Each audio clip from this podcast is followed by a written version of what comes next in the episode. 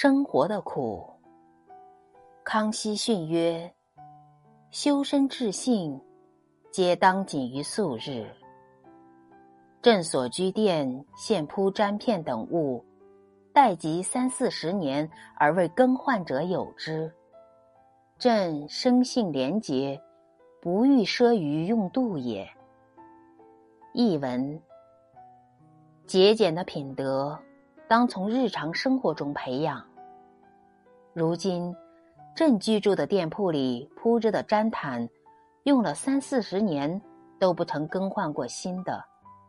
这是因为朕崇尚节俭，不敢在吃穿用度上面太过奢侈。解读：很多家长宁愿自己受苦，也不舍得让孩子吃苦。把孩子供养成家里的小皇帝、小公主。然而，在真正的帝王家，做父母的却不会把孩子培养成温室花朵，而是选择放手，让他们领略人间疾苦。我们总是抱怨孩子不懂事，其实正是父母宠着、惯着，不让他们懂事。